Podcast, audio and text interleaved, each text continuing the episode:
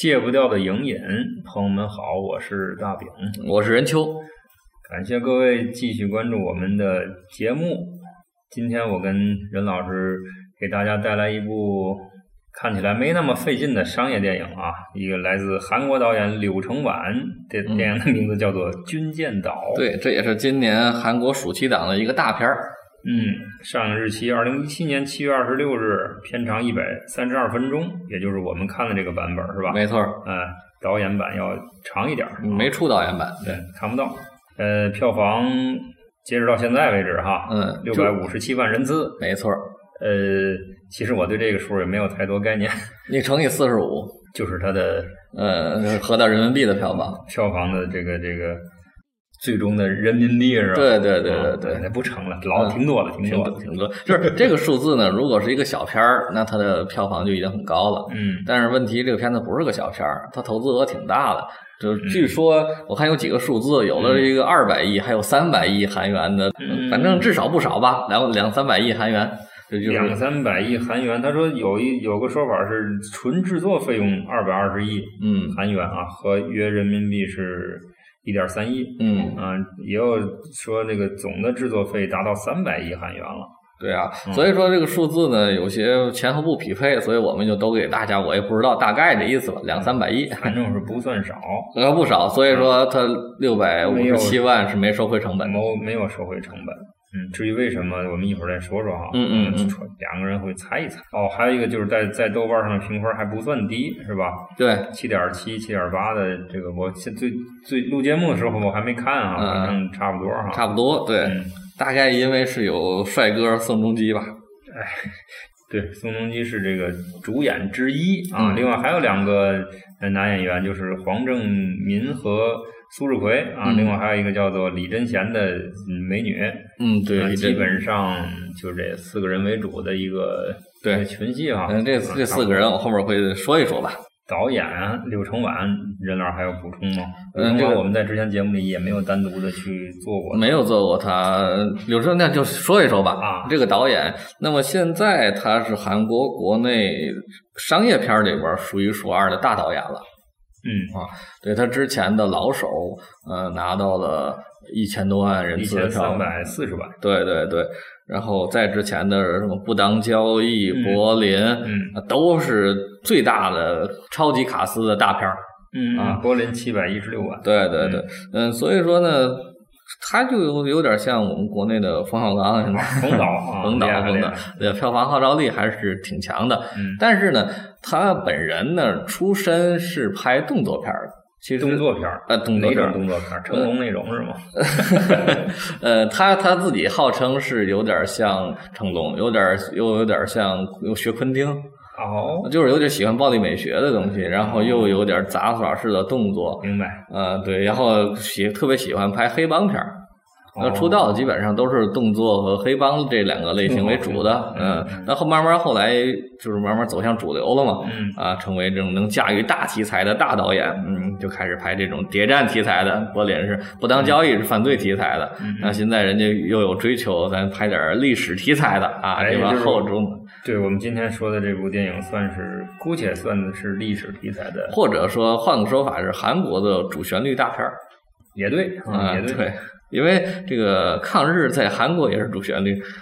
嗯，我们之前的节目做过，在这世界角落啊，和这个和我们今天说的这部《军舰岛》，其实在这个呃这个时时间上是基本上是重合的。没错啊，反映的都是二战末期末期的事情。对对，它里边是一九四五年嘛，这嗯发生的这个地点和这个视角不太一样。没错啊，我们之前聊的那个。在这世界的角落是个日本平民，是吧？对，日本平民的角度。对，这个这一步呢，就变成了一个朝鲜，应该是朝鲜劳工的视角，没错，或者说至少有这个视角。对对对，对这个故事，电影反映的这个故事，基本上也就是，嗯，在这个二战末期，在军舰岛这个地方，这些被被抓来的、被抓来或者被骗来的、被骗来，哎。那个作为劳工啊，受尽了折磨的这些朝鲜人，对，在那挖煤嘛，对，挖煤，对，挖矿啊，奋起反抗，最后逃离这个地方，对，基本上就是这么个事儿。胜利大逃亡是，这小时候看过这个电影，我记得。这这可是暴露年龄了，这个，嗯，当然，据说这个故事是虚构的。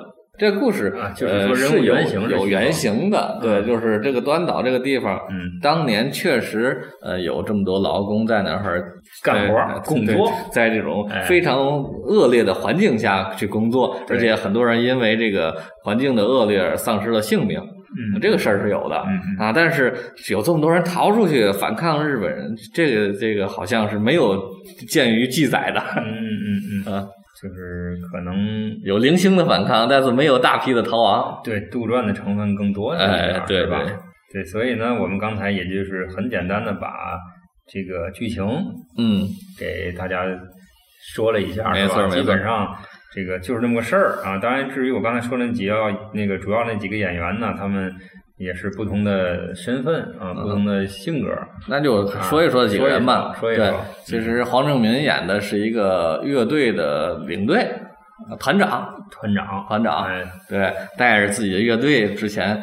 是在朝鲜做演出的，不知道为什么被骗到这个地方来了啊，对吧？这个乐队里还包括自己的女儿，对，有的女儿，而且他有个细节，其实挺好玩的，就是他因为他好像跟那当地的人或者有日本长官混都很熟，说拿到一一封推荐信，到那之后可以到哪儿去演出去，是，结果到了端岛之后。啊，给那个卫兵信，人家把信扔地上，地上全都是推荐信，推荐啊，一下就懵逼了，是吧？对对，是被骗来的。嗯，然后那个苏志奎演那个角色还是挺酷的一个，对，就是在，我觉得当是大哥，在当地应该就是个混混，跑那儿混大当大哥去了。对，就是有遭英雄嘛。哎，对，有爱国情怀的混混。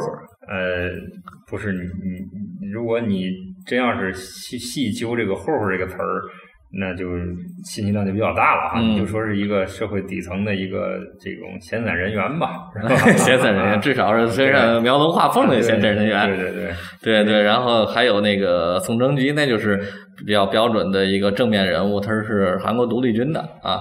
这可以方的啊，又能打，长得又帅。对对，这可以和那暗杀联系起来嘛？韩国独立军，对，那当时那个全智贤演的角色，就是啊，他是被军方派来来营救这端岛上关押的一个重要人物。重要人物，对，对对对，那个人物咱还没说呢，是吧？对呀，这是咱先把这个三个男男性角色，主要男性角色先说一说。对，那就说完了吗？来营救这个重要的角色，就是李景荣扮演的这个。德高望重的，看似很有威望，对，但是我忘了他的名字叫啥，其实我也没记住。对，但是感觉最后反正情节上还是有反转。哎，对对，其其实他是和呃李通日本和他们一起在欺压这个朝鲜的劳工啊，嗯，就像有点像《雪国列车》里的那个老老爷爷。对对，那李景荣其实也一直在这种各种大片里饰演反派啊，反派专业户。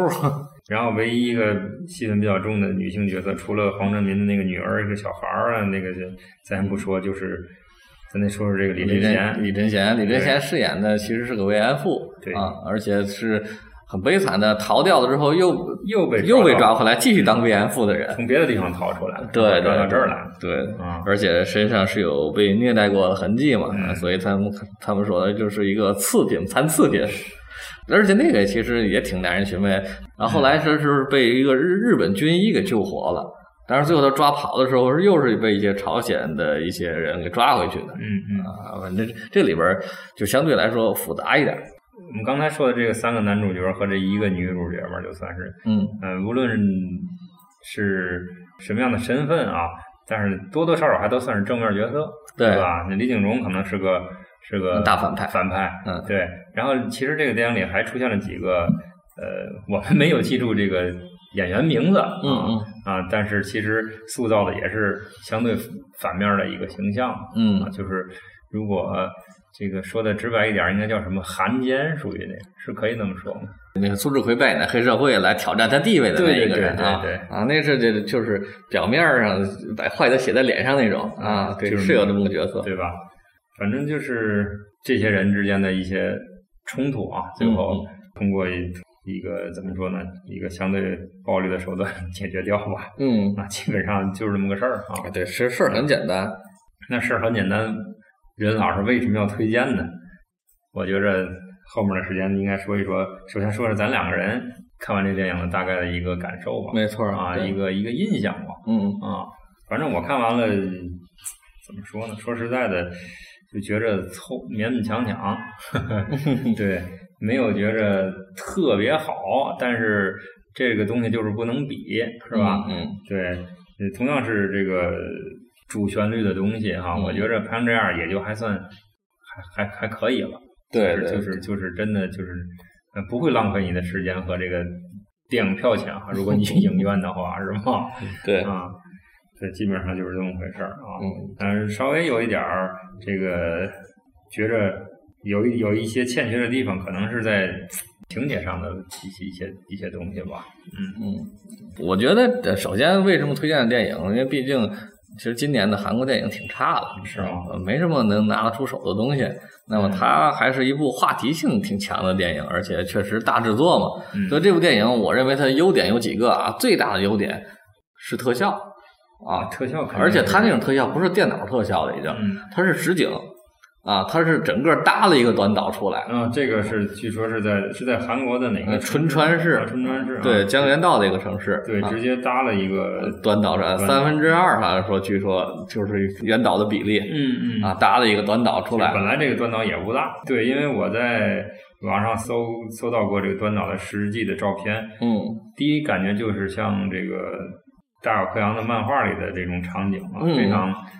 有点超现实的味道，哎，很小的岛屿上，这个挤满了这种水泥的那种混凝土的建筑，是吧？对，啊，这种而且是一种，因为现在基本上已经是被废弃了，是吧？所以说，呃，没有太多的那个这个这个人的痕迹啊，感觉特别赛博朋克，特别对，就这个就真的只能是这么形容啊。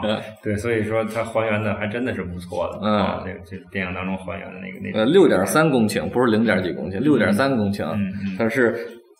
海岸东西长一百六十米，南北长四百八十米，这么一个长方形，像个它像个军舰啊，哎，对对对，所以才有这个名字，嗯，这个岛啊，对，你想，那才四百多米最长那儿，短的才一百多米啊，一个大操场，就一大操场啊。对，刚才任老师说了啊，这个特效啊是个能够哎值得对，这实景的特效，对，就真真的很挺震撼的，很多很多场面来拍的话，因为一看这就不是电脑做出来的 啊，所以我觉得首先特效就值回票价啊啊，对吧？当然咱没花钱啊啊，这是它最好的地方。另外一个，我觉得呃，它毕竟是个主旋律电影嘛，是就是说？抗日的，但是我觉得它并没有简单的把这个二元对立，把日本人就拍的特别坏，韩国人不是朝鲜人。就特别好，然后怎么反抗反抗那个日本人压迫，并不是它里边你其实你可以看到，来最多迫害朝鲜劳工的反而是朝鲜自己人，对，就是所谓的刚才那几个汉奸吧，啊，对吧？其实片头就有，就两个劳工跑出去，最后还被渔船捞回来，其实都是因为有汉奸在里边告密，啊啊，其实他在里边捞了大量的钱财，所以这就是。我觉得拍主旋律吧，啊，至少你不回避本国人民的呃一些坏分子，啊，对，这样他会反思的这种力度就会强一点，而不是简单的带给你仇仇视和煽动的那种情绪，对。我觉得这两个点是比较好的点，那不好的点就挺多的，说实话。不好，我刚才一直忍着没说。对对，那首先就是从从这剧作上，它是一个群戏嘛，啊，群戏，那么可以说三条线：黄振明一条线，苏志奎一条线，宋仲基一条线。啊，这三个人的目的都不一样，对吧？他那一黄振明就是想跑掉，带着带着女儿跑掉。对对，苏志奎呢，他其实就是想在这种环境下怎么来自己的地位。地位。呃，宋仲基就是想救走那个韩奸啊。当时他不知道是，对，当然后来他决定把他打死了，这都无所谓。这三条线儿就是从头到尾他也没拧到一起，这是最可怕的。这单独是三个故事，哈，确实是。如果是一个呃体量更大一点的，那个都展开可能会。对呀，对，如果是一个群戏或者它作为一部电影的话，你这几条线儿你得有主次，对，有交织，得有主次，对吧？最后怎么能走到一起？走到一块儿去？这三三条线根本就没没有交织起来，最后都是在逃亡的时候，大伙儿遇见了，混在一起了，硬生生的混在一起了，就各种死去啊！对呀，对，所以从剧作层面来说。这个故事编的有问题啊，对，可能也是导演的这个想法太多了哈，野心比较大，但是呢，驾驭的能力可能也有限，啊，咱瞎猜哈，嗯，导致了最后得得到这么一个东西。他要是要是果断的舍弃一些一些所谓的人物和情节，可能把其他的突出出来。也许会更更好看。这点我同意。我在当时看完的短评子就写了：如果把这个宋仲基和苏志奎两条线都扔掉，都扔掉是吧？只有黄正民一条线，这个电影比现在好看一倍以上。但是我估计票房会差，又会差差一些。我觉得倒不会。其实，嗯，就是想解释一下，嗯，在韩国，他们本土电影一直是电影片和这个电视剧圈是。比较泾渭分明，虽然近几年有一些互相的怎么说呢交换吧，但那个所谓的韩流的明星在电影上的票房号召力并没有那么大，想象的咱主观想象这么大。对，是因为他们之前演的电影很少，你必须在电影这个方面站住脚才行。所以黄正民，我觉得可反而可能票房号召力比他们两个人应该要大一点，在韩国我是感觉啊，因为黄正民演了太多的带高票房的电影了。是，对我们上一部提到的。哭声是吧？对对，有他的，有他有他。去年一年就是什么国际市场啊，什么哭声好几部，他这都是过千万的电影，很厉害。但另外一个就是，其实李贞贤那条线也是废的。对啊，他硬生的和苏志奎。摩擦摩擦出了爱情的火花，然后一起，然后就就战死战死了。对对，这其实都是废的。但是他那个人物的情绪啊、经历啊，都是都是挺好的，还是没有有机的和这个电影这个整主体的东，它就没有主体了。这电影感觉就没有主体，但是把就是这他又不太能，我又不太愿意把它放在那种真的是群戏的那种那种电影去看，哎，就是一种错位的一个观感。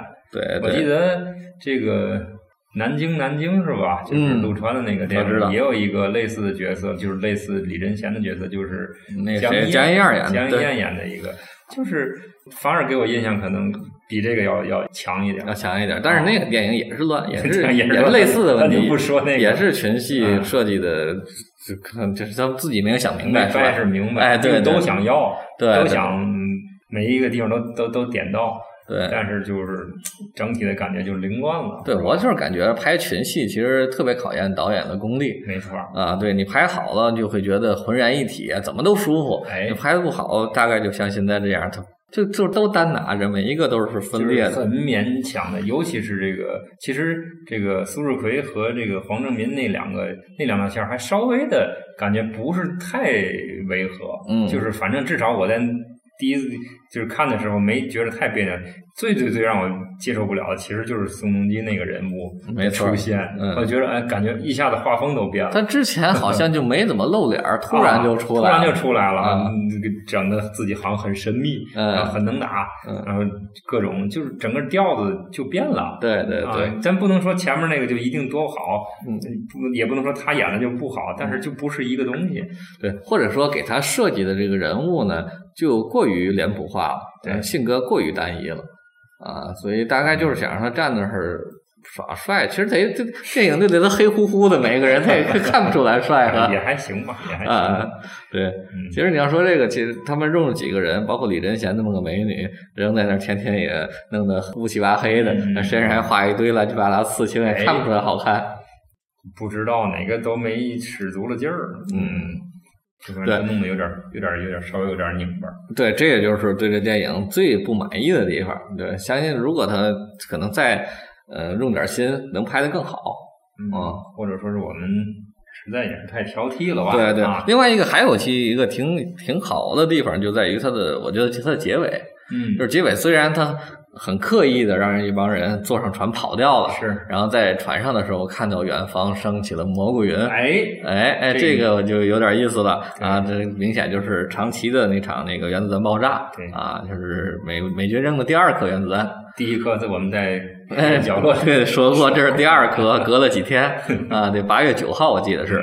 对，然后这个点呢，就其实我这个导演埋这个伏笔肯定是有他的想法，这我想说一说，因为刚才也说了，在端岛这个历史上，嗯啊，然后其实真实历史上，据现在可考的，可能就是呃，大概有一百多100多个人就朝鲜劳工因为虐待死亡了，对对对，吧？不是那么对，好像有最多的传说是有七百多个，是吧这也到头了。嗯但是我想说的是，为什么他放长崎的核爆？嗯因为长崎那颗原子弹呢，它扔下来之后，主要面对的什么长崎一个军工厂嗯啊，在那附近。但是它核爆中心呢是什么天主教聚集区，哦，死了好多教徒，嗯、然后整个大概死伤就是当时就将近十万人嘛，八万多当时死亡的，嗯啊、我就是想说他在里边有将近不到一万的朝鲜的劳工和侨民。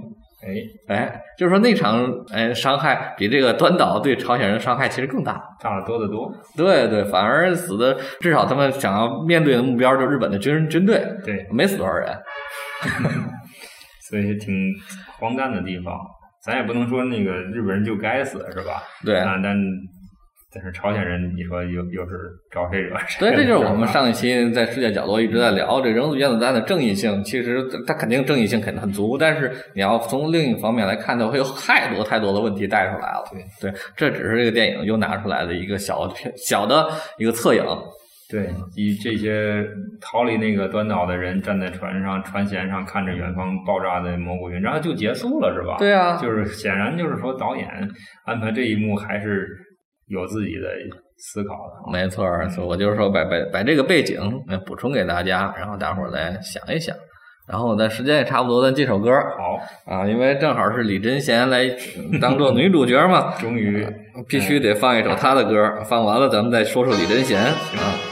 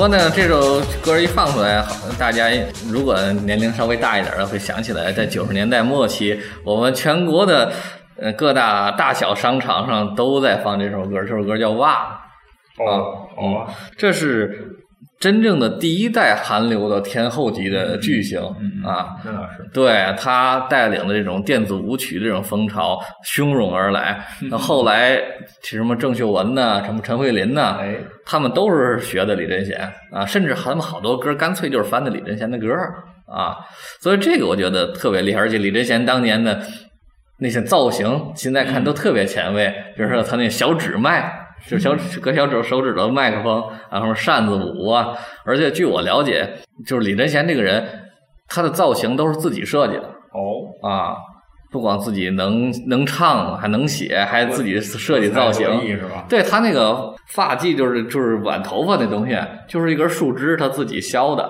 啊，现场上就好多很随意的自己做的道具，嗯嗯对，就这么一个人物，就是真的是韩流的风云人物了。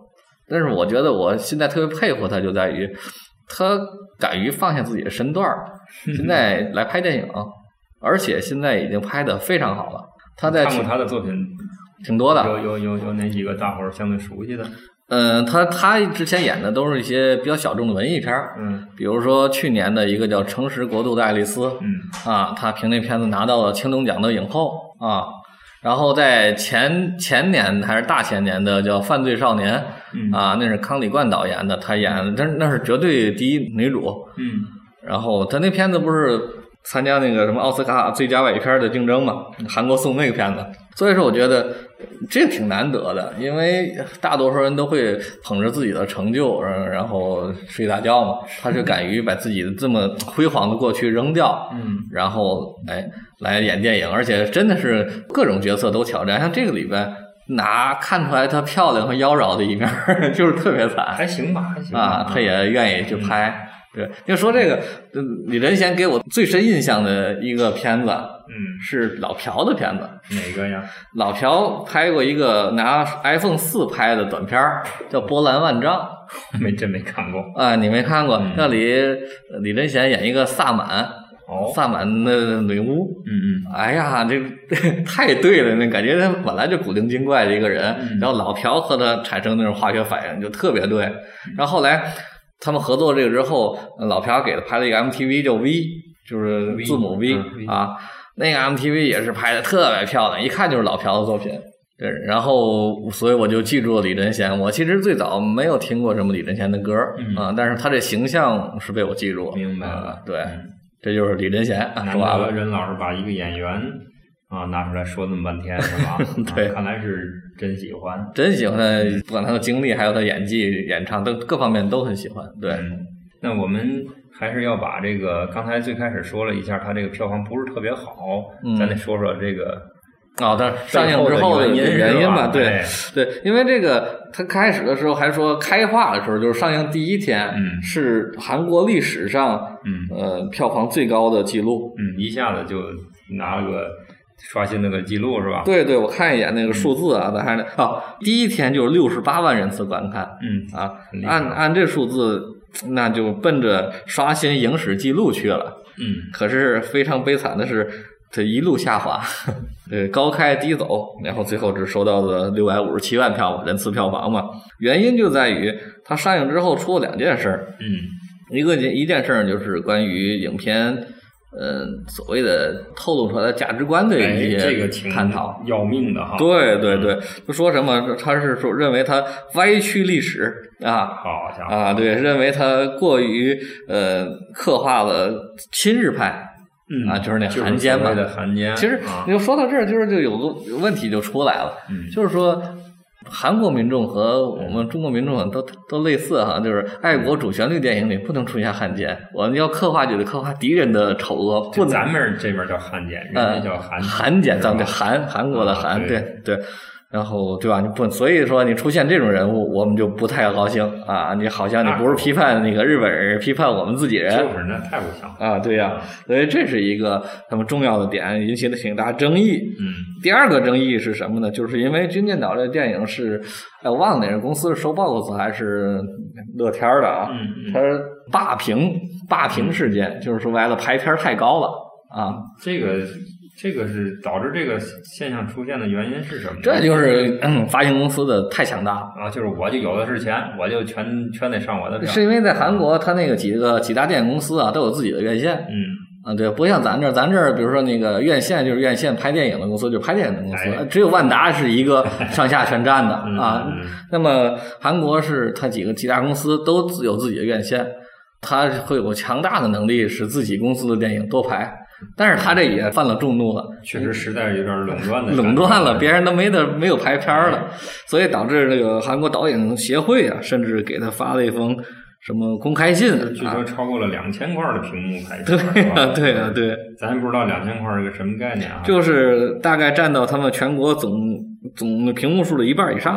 哦，然后他们会认为你这样不公平上映的最大受害者是观众，观众在电影院看到各种各样没得电影 权利消失了。对，所以说这个恶性循环，那最后会让创作枯死，电影院的数量和观众人数也会最终一起一起减少。呃，这是导演工会的声明原文，说的也有道理。对声明的全文。那我觉得这两件事出来之后，嗯，这让他口碑一路下滑，最后、票房也不尽如人意。四十五天，最后是六百五十七万人。这啊这个天数基本上正常，嗯，不管是什么电影，在韩国的也好，中国的也好，四十五天左右，基本上票房就差不多了。你再延后，比如说咱们现在的《战狼二》又演了一个月，它也没增加多少票房，就是是我还一直想看，我一直也没也没看，是吧？已经下线了，你看十一到十一下线，嗯，所以它四十五天基本上就这样了，不会再增加了。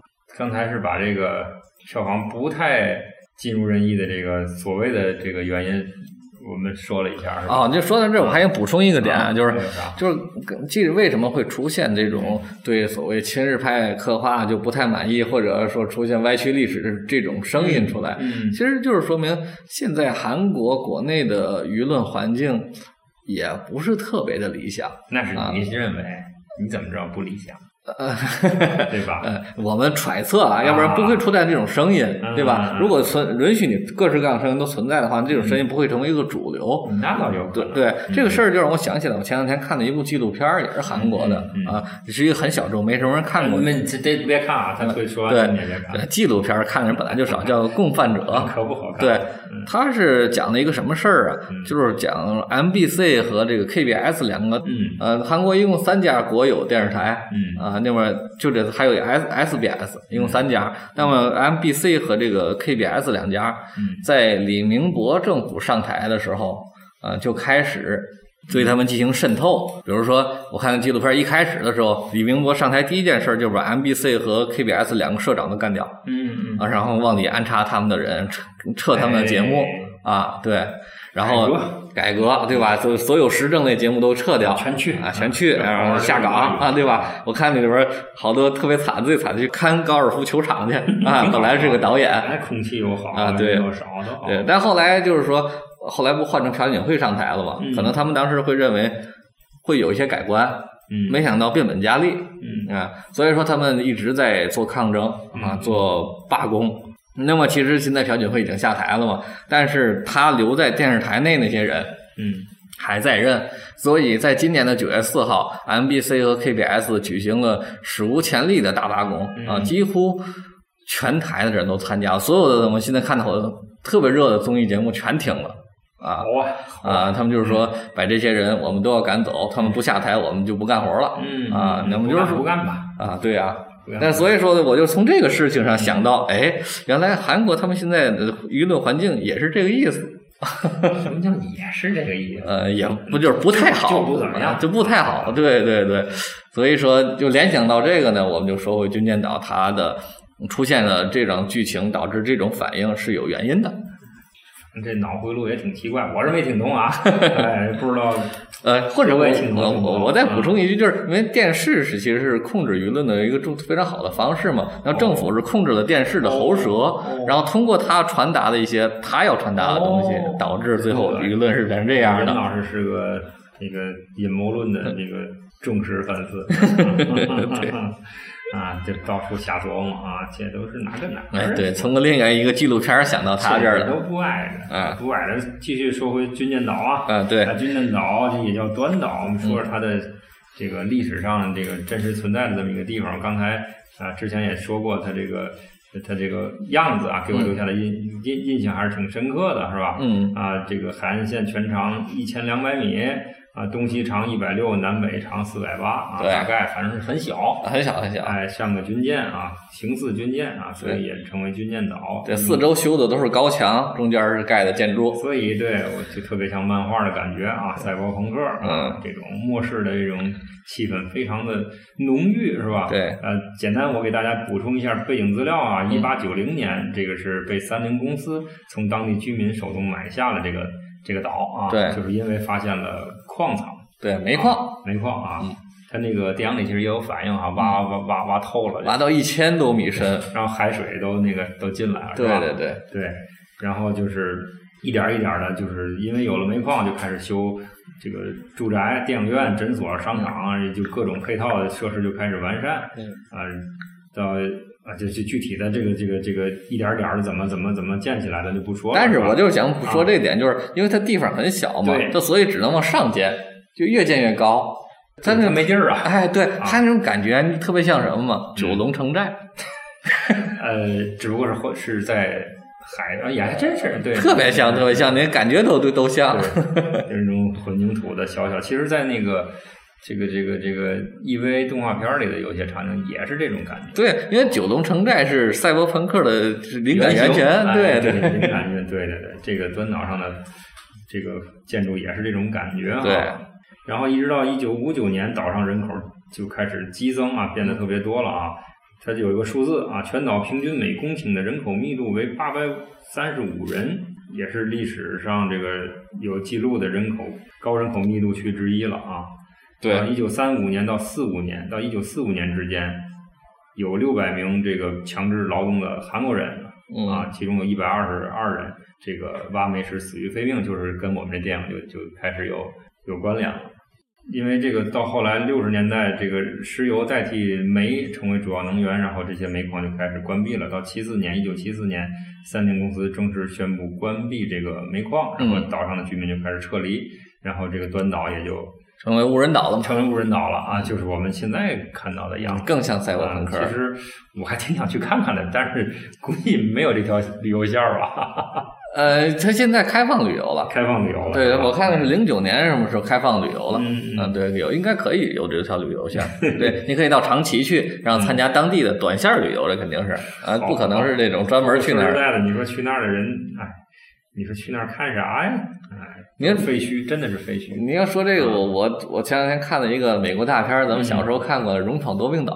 嗯，知道。荣闯的恶魔岛吗？那里不就是游客去参观那个监狱吗？对，它也开放，哎哎，可以的。对，据说这个地方，二零零三年作为电影《大逃杀二》镇魂歌的拍摄地，还有电影游戏《杀手七》。当然，这这俩事儿我都不了解，《大逃杀》我只看过一。嗯，我也只看过一，二我也没看过。然后电脑游戏就更更别提了。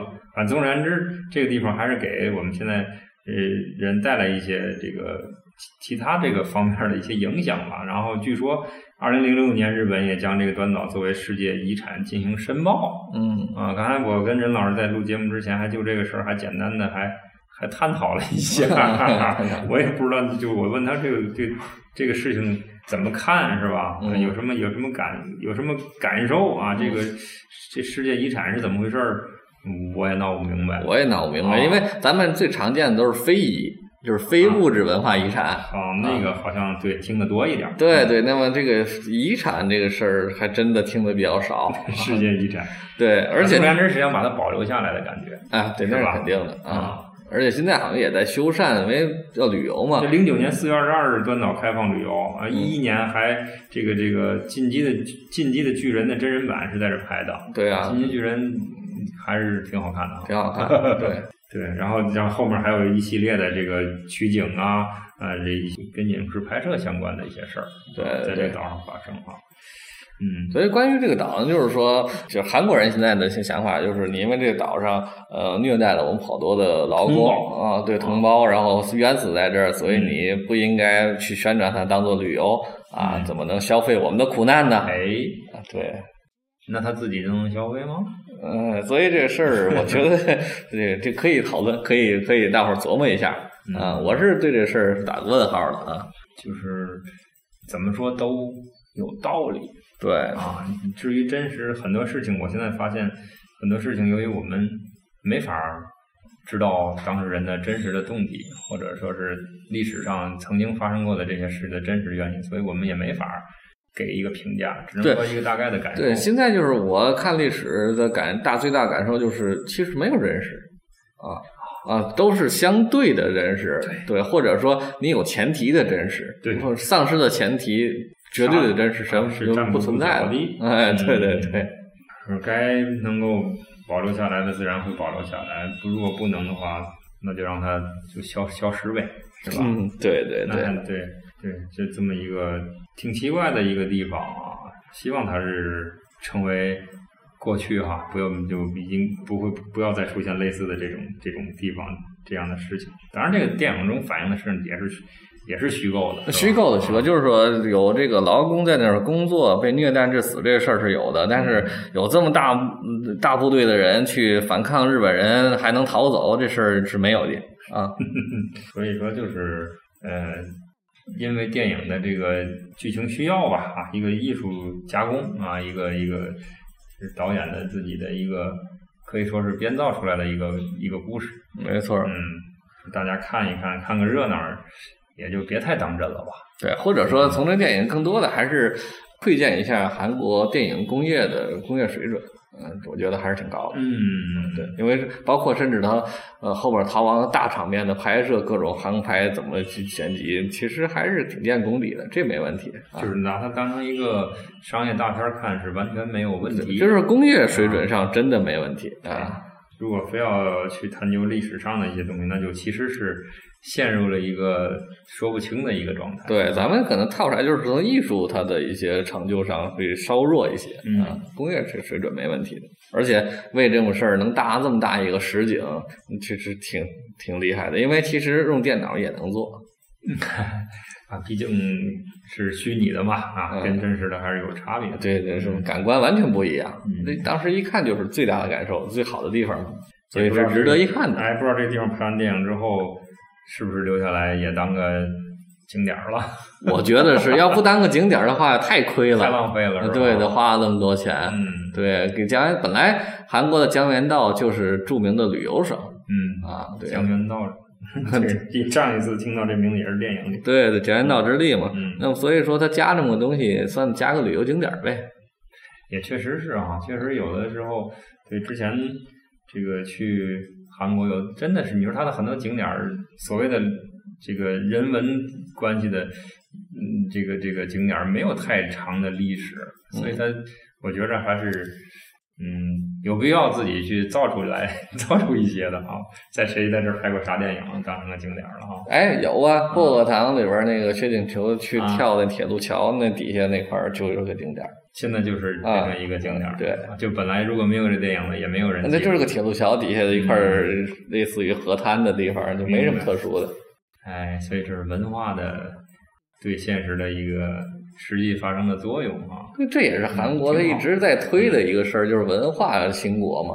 啊，对，我不消耗资源，然后又能带来效益，对，还能对我们的旅游这些还能拉动，多好。也确实是这样，对对对，就跟我。带孩子看到那个这个英国农村的火车道，就想起托马斯小火车是一个道理，确实长得一样一样。